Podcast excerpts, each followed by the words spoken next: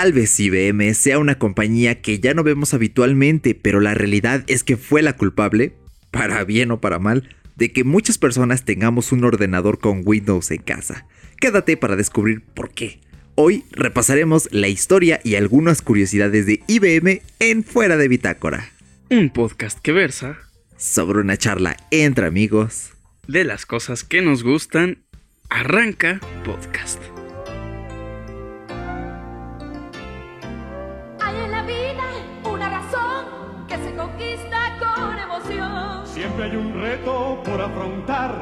Los días. Innovación. Está en la ciencia la solución. Tecnología. Innovación. Ven y ven, ven a la acción. Con el estilo y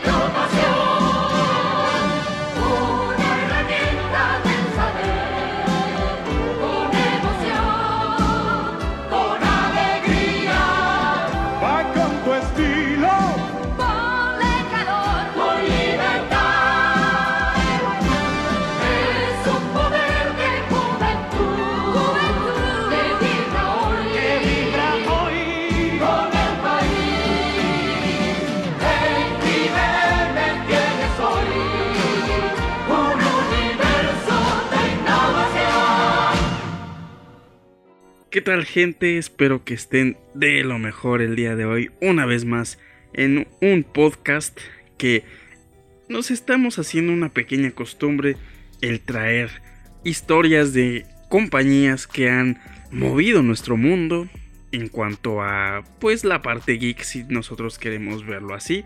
Hay podcast que podcasts, perdón, que van a llegar con cosas interesantes que pues obviamente nosotros vamos a estar checando aquí de alguna manera, trayéndoles un, pequeño fragmento de las historias de estas compañías tan bonitas que hacen que nuestra vida haya cambiado, tal vez probablemente nuestros hábitos y nuestro estilo de vida. Así que mi buen Eric, ¿cómo estás el día de hoy? Listo para presentar esta bonita historia de IBM que por cierto es una historia curiosa porque tiene bastantes cositas que no se esperan, o sea, realmente se tienen que quedar a escuchar este podcast. Sí, así es, yo también me siento de maravilla el día de hoy, estoy muy contento. De hecho, es gracioso porque justamente estamos grabando esto un par de minutos después del episodio de la semana pasada. Ya nuestro nivel de podcasters llegó a ese nivel que dices, vaya, estoy grabando dos episodios de podcast a la una de la mañana. Qué rudo. Sí, creo que ese fenómeno de grabar ya a altas horas de la noche ya lo había escuchado yo en alguno que otro podcast por ahí. Eh, generalmente yo soy una persona que goza y consume terror. Me gustan los podcasts donde escuchas alguna leyenda, alguna historia y me han tocado pues creadores de podcast, de contenido que graban a altas horas de la noche y no solamente ellos. porque Pues es lo que le decía a mi buen Eric es una muy buena hora donde todo el mundo está descansando, está tranquilo.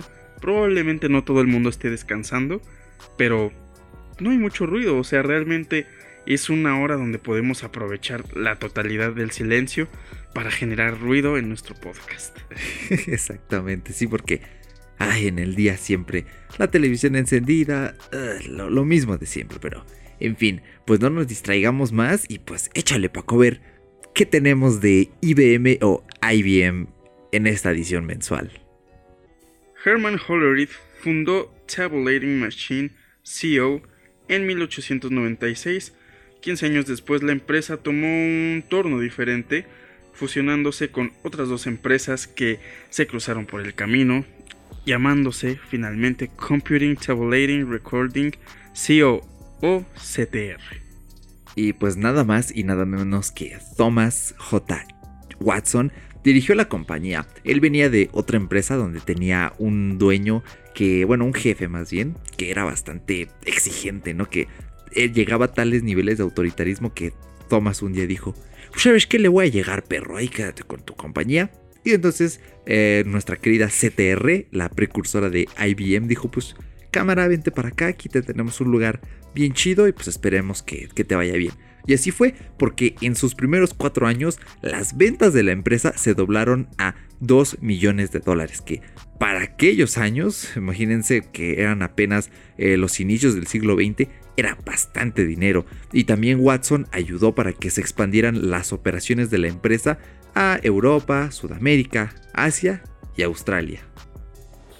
Pero esto ya en 1924 fue cuando se tornó en IBM, o como realmente el nombre completo es International Business Machines, que es como se empezó a conocer y obviamente todo el mundo pues vio crecer a esta empresa.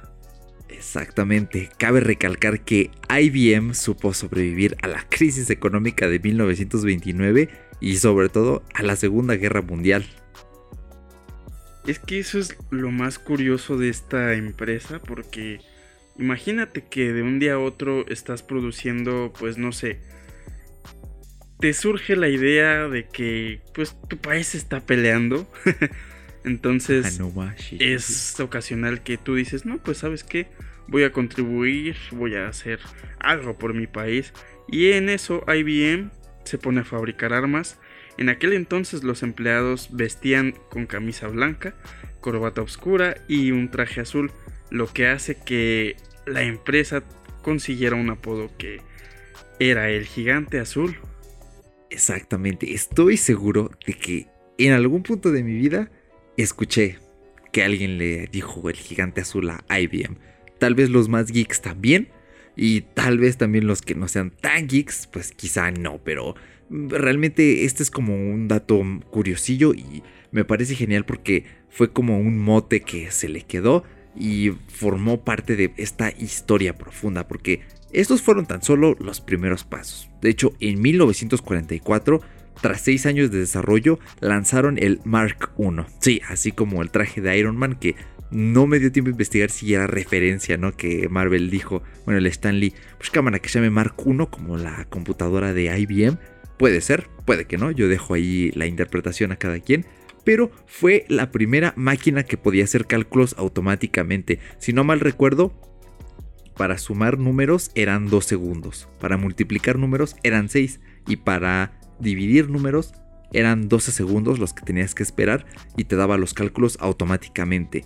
Pero ojo que el Mark I medía 15 por 3 metros, es decir, una habitación entera y pesaba casi 5 toneladas. Sí, así es. De hecho, creo que muchas personas llegamos a ver, quizá en la secundaria, en la preparatoria, la historia de la computación y se nos hablaba mucho de, oye, ¿tú sabías que antes las computadoras eran así grandes del tamaño de tu cuarto y ahorita ya no, hijo, así que valora lo que tienes y pues sí, realmente sí, o sea, los años ya han pasado, pero ojo que este no fue el primer ordenador del mundo fue de los primeros, pero es que hablar de la historia de la computación es, es un rollo, es muy extensa. Tal vez algún día lo hagamos, pero no garantizo nada porque nunca hay una información completamente clara. Pero obviamente sí, como ya dije, fue de las primeras computadoras, los primeros ordenadores. Y en 1953 introdujeron el IBM 701. Fue el primer computador de tubos al vacío, porque antes eh, se ocupaban eh, con mutadores mecánicos. Era todo más movible, pero con los tubos al vacío la información eh, se transfería de manera más eficiente que con estos primeros. Y en 1959 pues surge nada más y nada menos, papá, que los transistores. Sí. También alguna vez estoy seguro de que han escuchado esa palabra, transistor, y empezaron a sustituir a los tubos al vacío. Uno de los primeros computadores de IBM basados en transistores fue el IBM 7090 y hasta aquel entonces pues los computadores se usaban principalmente en centros de investigación del gobierno pero la mejora de rendimiento alcanzada con las válvulas y especialmente los transistores hizo que algunas empresas se animaran a utilizarlos. Pero aquí viene lo más curioso porque IBM empieza a tomar pues diferentes caminos porque desde 1960 dejaron de fabricar elementos para máquinas perforadas y pues para máquinas de escribir.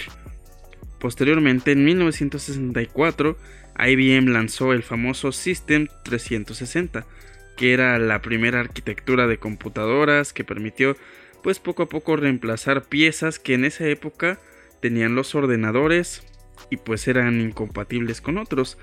La inversión fue prácticamente mayoritaria, fue muy costosa, que hizo que prácticamente esta empresa pues llegara prácticamente a la bancarrota en cifras rojas y todo este rollo, pero pues con la máquina, que fue un éxito rotundo, recuperaron todo, todo el dinero que se invirtió y mejoraron la economía de la empresa posteriormente y afortunadamente.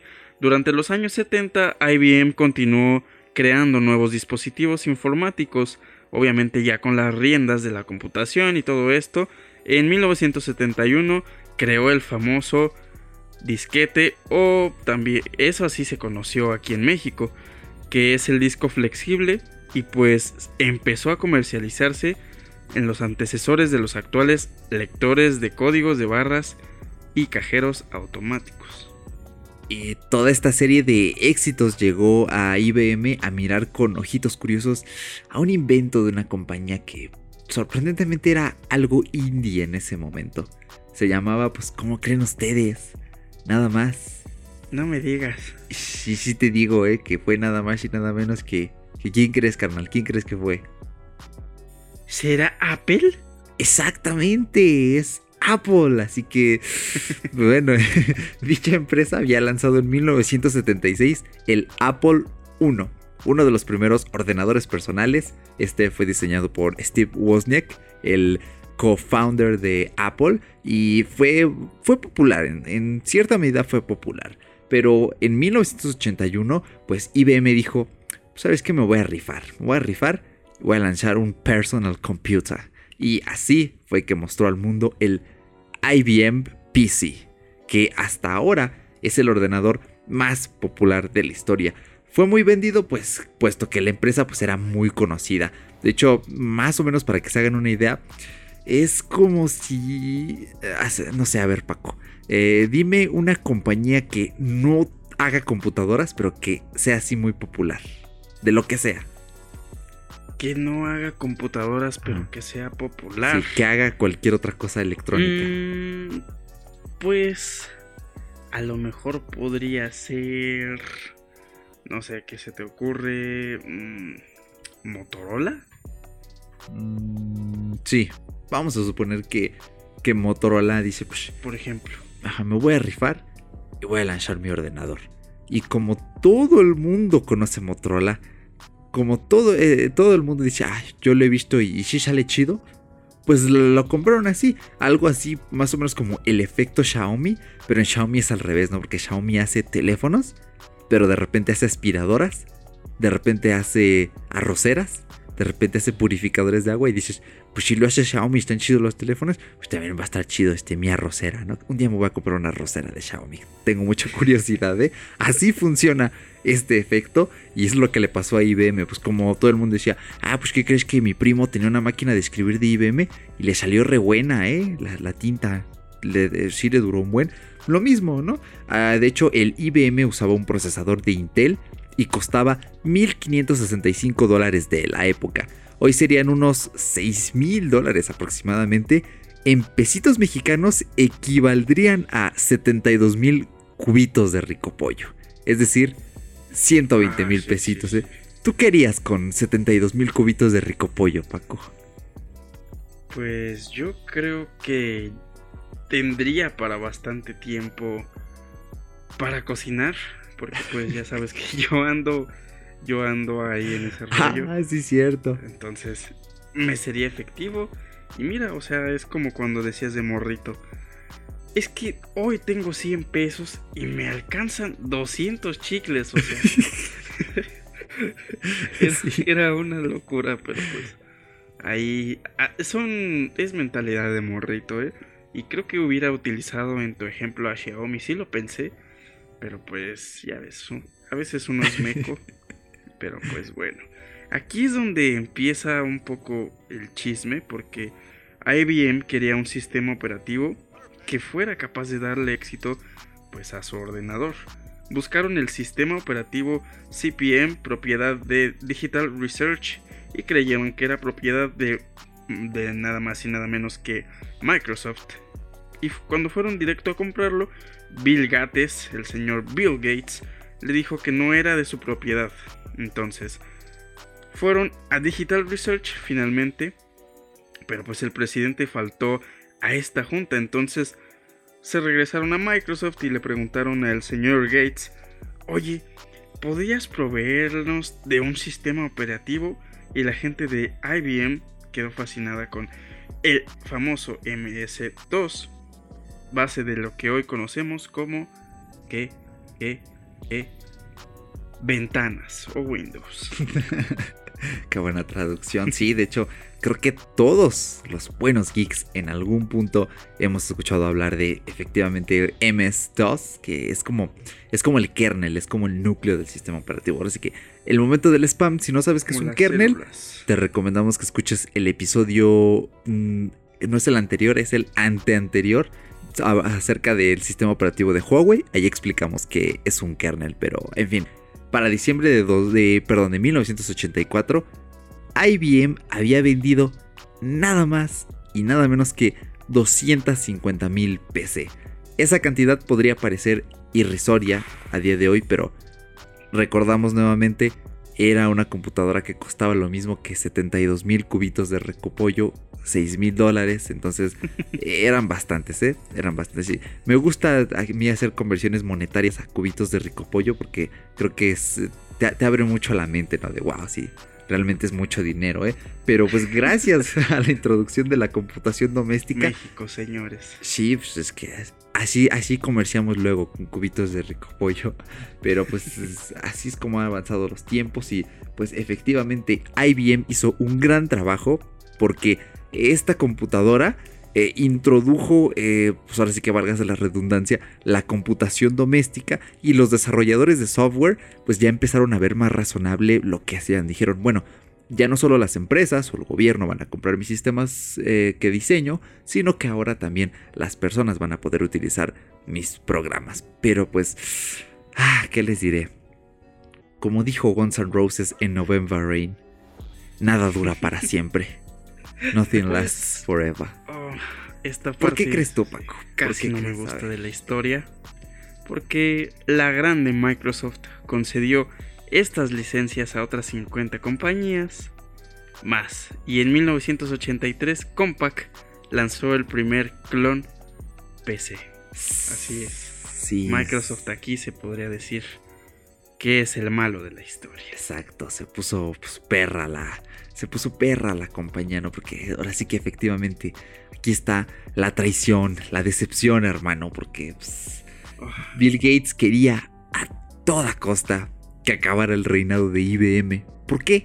Pues porque a él le convenía que muchas empresas le compraran, bueno, le licenciaran eh, MS2 y pues pronto Microsoft salió con Intel. De hecho, a la unión se le conocía como Wintel, así como un juego de palabras.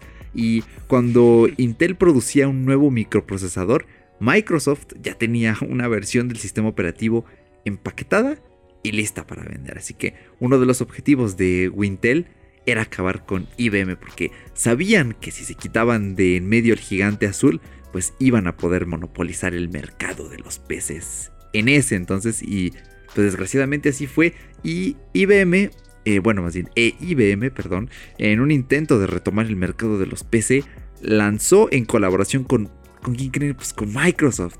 ¡Qué coincidencia! ¡Qué locura! Exacto, ¿quién lo pensaría, no? Con Microsoft lanzaron el OS2, o el sistema operativo que estuvo más cerca de destronar a MS2, pero pues no, no, nunca despegó. ¿Por qué? Pues, pues, ¿qué creen? La vida tiene muchas casualidades y justamente el mismo día de abril de 1987 del lanzamiento de OS 2, tras cuatro años de desarrollo pues, entre IBM y Microsoft, Bill Gates, traicionando IBM, lanzó Windows 2.0, que era nada más y nada menos que una interfaz gráfica para MS2. Y el líder de Microsoft pues ya llegó y le dijo a IBM, pues, ¿Qué crees, carnal? Es que sí, mira, sí lo lancé, pero es que, mira, lo lancé porque qué tal que te sale mal el, OS 2. Si yo te doy garantía, te doy garantía de, este, de un año, vas acá atrás a la tienda y la pides. Pero pues, ¿qué crees que si sale mal? pues tenemos que tener algo de respaldo, carnal, ¿eh?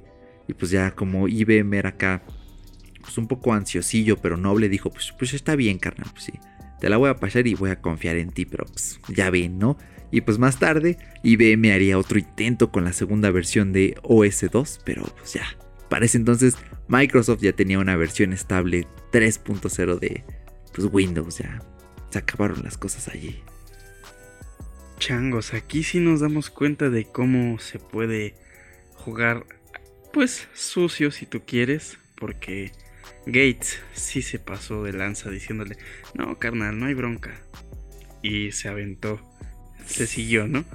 Y pues tras las pérdidas de 8 mil millones de dólares, Louis Gertzner, nuevo CEO de la empresa y experto en el campo de la venta, eh, de, la venta de alimentos, cigarrillos y tarjetas de crédito, decidió que la compañía debía orientarse al sector de servicios, que es algo que prácticamente vemos todo el tiempo, o sea, todo el tiempo estamos solicitando alguna especie de servicio. Pues en el 2003 alrededor de el 50% de los ingresos de IBM provinieron de la rama de servicios y eso es muy curioso porque el 30% de estas ganancias en el 2004 IBM hizo la división de su PC a Lenovo. O sea que pues realmente las ganancias eran mayormente de los servicios y poco a poco menos de el resto. Exactamente. Y pues precisamente creo, yo bueno, yo al menos sí he visto a Lenovo usando la licencia de, de IBM y también la marca ThinkPad. Eh, la marca ThinkPad fue introducida por IBM y Lenovo actualmente usa la marca ThinkPad. De hecho, en mi casa tenemos un ThinkPad que es el que ocupa mi madre. Tiene instalado Linux. Eh, le va bien, funciona bien, pero pues está así de curioso. Y un easter egg, muchachotes, en el remake de Resident Evil 2, que ya saben que lo amo, me encanta, sale un PC, sale, sale un IBM, un modelo de ThinkPad. Sí, pero. Eh, sí, pero ojo que está mal porque el juego está ambientado en 1998 y el modelo de ThinkPad que aparece allí fue un modelo que salió varios años después. También sale una llave USB y en 1998 ah, era rarísimo ver una llave USB. Entonces, ojo ahí al dato, pero pues, se resuelve, ¿no? Porque dices, bueno, pero pues, en la comisaría del Resident Evil 2 estaban, estaban este, bueno, el, jefe Irons estaba corrupto por Umbrella, ¿no? Entonces, Umbrella, eh, Umbrella era acá bien poderosa y pues que dijera, pues te voy a mandar una compu carnal y una USB ahí para que cales la nueva tecnología, ¿eh? Quién sabe, ¿eh? Pero pues vean, vean que qué influencia tiene IBM que lo encontramos hasta en cosas que dices, wow, no sé, qué, raro. Pero pues así se han mantenido las cosas durante estos años. E IBM sigue siendo una compañía sana y pues relativamente próspera, pero pues vamos a ver algunas curiosidades y a qué se dedica la empresa en la actualidad, así que échale Paquito. Está súper curioso eso que dijiste del Resident Evil. Creo que es impresionante cómo la gente que hace videojuegos que ya se debería de considerar una, de considerar un arte, perdón, se mete tanto en estas cosas, ¿eh? O sea, los creadores y programadores son geeks, ¿eh? Ojo ahí.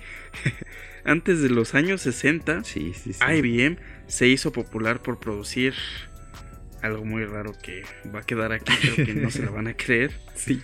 Máquinas cortadoras de queso y jamón. Para los sándwiches es. Ándale. los ya mencionados accesorios para máquinas perforadoras, máquinas de escribir, entre otros productos tecnológicos, pero pues no propios de lo que ahora llamaríamos sector geek. Que quién sabe, a lo mejor si, si me dices, ay, ¿qué crees que ya hay una nueva máquina cortadora de queso y jamón para la tienda del don de la esquina que se conecta a Wi-Fi, es inteligente, tiene Spotify? O sea, a lo mejor y sí, ¿no? Ya cruzaría la frontera del el sector geek, pero bueno. Eh, sí, cierto. De verdad estaría súper curioso. Pero pues es que es que IBM pues sí hace cosas acá que dices Anuma. Y de hecho, eh, uno de sus modelos de ordenadores, el IBM System 360, el que ya les había mencionado Paco que casi lleva a la empresa a la bancarrota, pues el Model 91, ese que podías cambiar los componentes, fue usado por la NASA y era tal de potente y tal de requerido que podía guardar datos de cuánto crees tú, carnal, que, que llegaba a almacenar así máximo. Como uno, como lo que traía una memory card más o menos. Yo creo que como unos, ¿qué? Unos 2 megas. Ándale, no tan poquito como la del Play 1. Podías guardar hasta 6.29 megabytes. No puedes decir eso, eso está descabellado. Estamos en el, ay, en el año 60. Sí, creo que era durante los años este, 60. Más o menos por los 60. 70, ¿no? sí, más o menos. No puede ser posible eso. Esto en este tiempo no se puede, señor. Pues no se podía hasta IBM, así. Así de puntera llegaba a ser esta máquina, este ordenador, el Model 91. Eso es que imagínate, ¿qué onda, carnal? Aquí de la, de la NASA, ¿no? Eres el de IBM. Oye, carnal, te vendo una compu. Guarda hasta 6.29 megabytes. El de la NASA. No, comprado, comprado, comprado. Así me lo imagino yo en su momento, ¿no? Pues está súper loco. Toma mi dinero. pues sí, era la, la vanguardia de la tecnología prácticamente. Y obviamente IBM ya no produce ordenadores. Creo que es una desgracia porque imagínense, era, era lo más cañón, ¿no? O sea, Sí. ¿qué hubiera sido el día de hoy? Sin embargo, actualmente se dedican al negocio de servidores, centros de datos, supercomputadores, soluciones en la nube, marketing, marketing digital, software de gestión empresarial y soluciones de inteligencia artificial. Prácticamente son estos señores unos genios porque pues son consultores si tú quieres de cosas súper complejas, ¿no? Entonces todavía tienen ahí bastante que ofrecernos. Sí, creo que la compañía tiene presencia en 170 países, entonces tiene distribución mundial todavía, tiene bastantes empleados, se mantiene bastante bien y tiene un legado que dices, wow, es impresionante. Alguna vez me gustaría visitar un centro de, de IBM, tomar acá un tour geek. Estaría súper interesante no ver qué hacen, qué te pueden decir, qué trabajan. Pero pues vamos a destacar que pues Microsoft también se les copió el modelo hasta eso, ¿eh? No, no, no los dejan en paz porque, pues, ¿qué creen? Que Microsoft, eh, pues, digamos que mejoró Windows, ¿no? Con Windows 10. Pero tratan de di- diversificarse el hardware haciendo la Surface. Es como que lo que dicen, pues sí, esto sí deja, pero no es mi punto de interés. Y se están dedicando más a servicios en la nube, soluciones digitales, inteligencia artificial, gestión empresarial más o menos vemos que este tipo de compañías se dieron cuenta en cierto punto que importa un poquito más el software que el hardware. Entonces es como que el, el efecto, el efecto de la postcomputación es como eh, esta era PC lo que nos entregó y pues ahorita que vivimos en la era post post PC pues ya comenzamos a ver estos rezagos, comenzamos a ver este tipo de fenómenos que me parecen muy curiosos, pero pues bueno, creo que pues ya hablaremos de Windows, de Microsoft en su debido momento, pues en futuras entregas de esta pequeña sección del podcast. Pero pues, ¿qué te ha parecido IBM, Paco? Pues es interesante esta historia. Es como le decía a Eric en la charla pre-podcast de este podcast. Es como cuando tu tía Lencha, tu tía Juanita te dice, o incluso tu abuelita te dice, no, hijo, no pienses eso, mira, la vida da muchas vueltas. Entonces, ¿qué tal si el día de mañana tú ya no terminas siendo comunicólogo y terminas, eh, pues no sé, trabajando con López Obrador? O sea, imagínate, hijo. Y sí, es un ejemplo. Creo que eso es un ejemplo muy, muy loco el que me acabo de aventar. Este. Pero no sé, o sea, se dedicaban a primero una cosa y después le metieron caña a otra cosita. O sea, le intentaron de varias cosas. Y creo que esta historia me dio. Pues me hizo abrir los ojos. no, no es cierto, pero sí te das cuenta de cómo se maneja muchas veces todo este rollo de gente que tiene visión, gente que tiene muchísima, muchísima inteligencia. Y aquí los inteligentes obviamente eran IBM. Pero pues Microsoft se puso vivo y les puso dos que tres piedras en el camino. Tanto así que tuvieron que volver a cambiar su sistema, volver a cambiar su enfoque. Y pues, como dicen aquí en México, el que no trancha no avanza. Eso fue lo que hizo Microsoft. No le estamos tirando nada a Microsoft. Es una compañía súper buenísima. También en algún momento hablaremos de ellos, pero aquí sí se vio un poco sucio. Sin embargo, creo que es parte de. Entonces, está muy buena esta historia. ¿Tú qué piensas de esta pequeña biografía de esta compañía tan, tan, pues genia? Porque todavía hay gente muy inteligente detrás de, de, pues detrás de estas corbatas negras.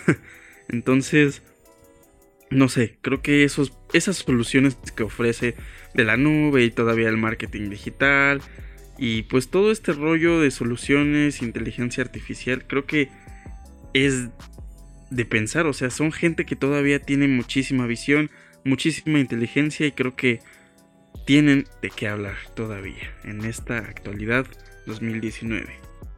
Sí, en efecto, coincido contigo. Y es de esas biografías que dices, vaya, no, no me esperaba esto, ¿no? O sea, eh, a mí lo que me encanta es que edición tras edición de esta miniserie, pues, tenemos una reacción diferente entre las compañías. O sea, al principio con Netflix, pues era como de, pues sí, está bien, ¿no? Pues sigan en lo suyo. Después con Xbox fue así como de, wow, estos chicos vienen con todo, el futuro les pinta.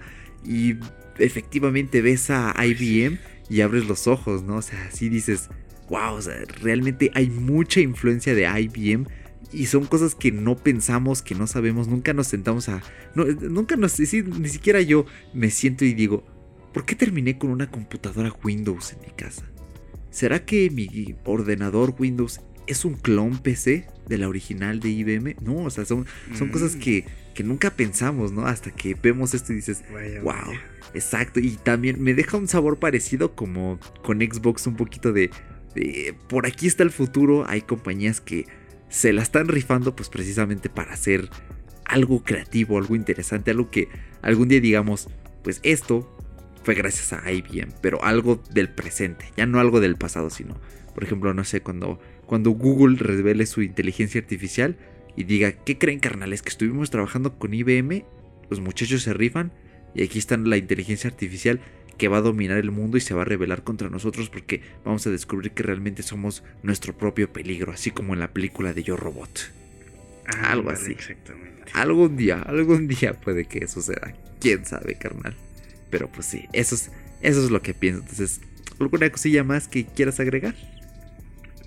Pues ya saben que cada podcast, cada podcast, cada podcast, porque no es un programa, eh, es un gusto estar una vez más con esta entrega de biografía e historia de una compañía que pues tiene repercusión en nuestro día a día si, tú- si ustedes quieren, porque pues proba- probablemente no sería lo mismo la tecnología de la actualidad sin esta compañía de IBM que nos dio tanto y nos está dando tanto. Y pues sí, es muy interesante poder conocer estos datos. Y pues nada más, nada más hermano.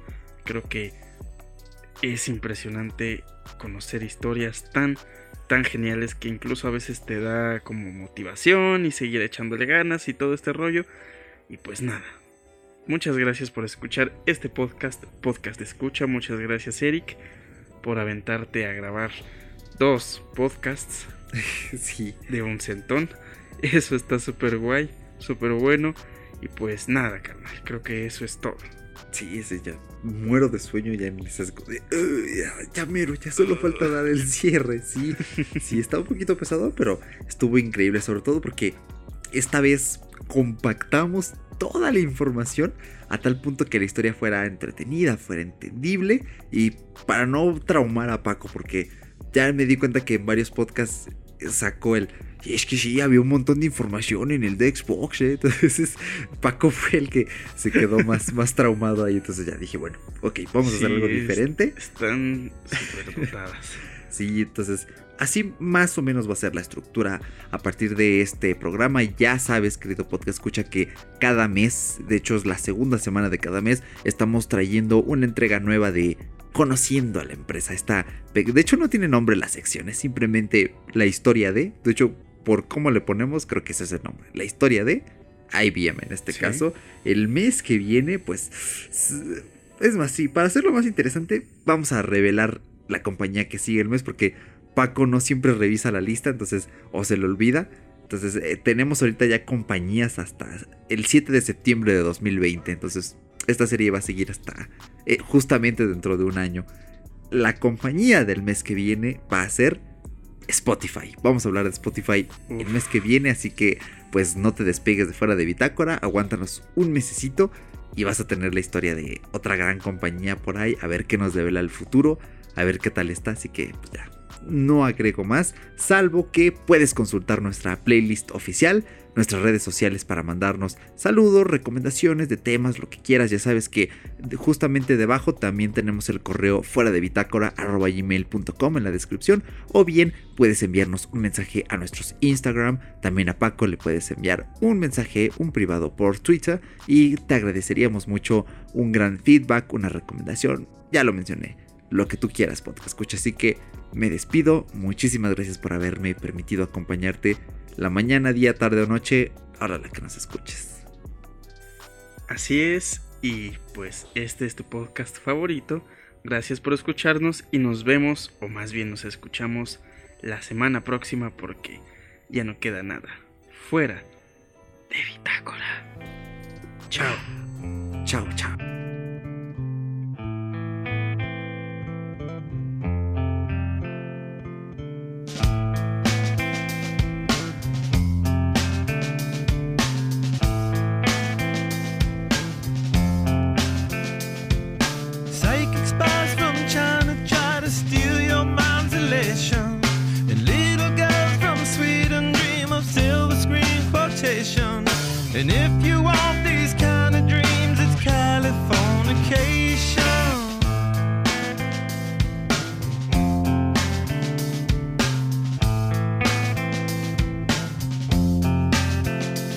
It's the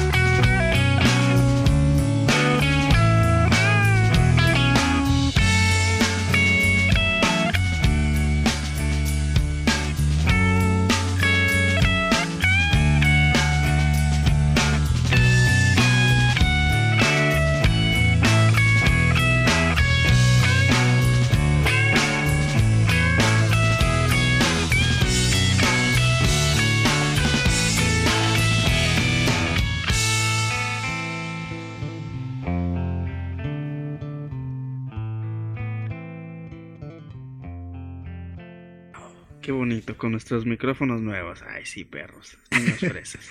Hora de hacer ASMR, ¿no? Es que no tengo nada para así hacerla así. Así que tengo la esponjita. Míralo nada más. ASMR.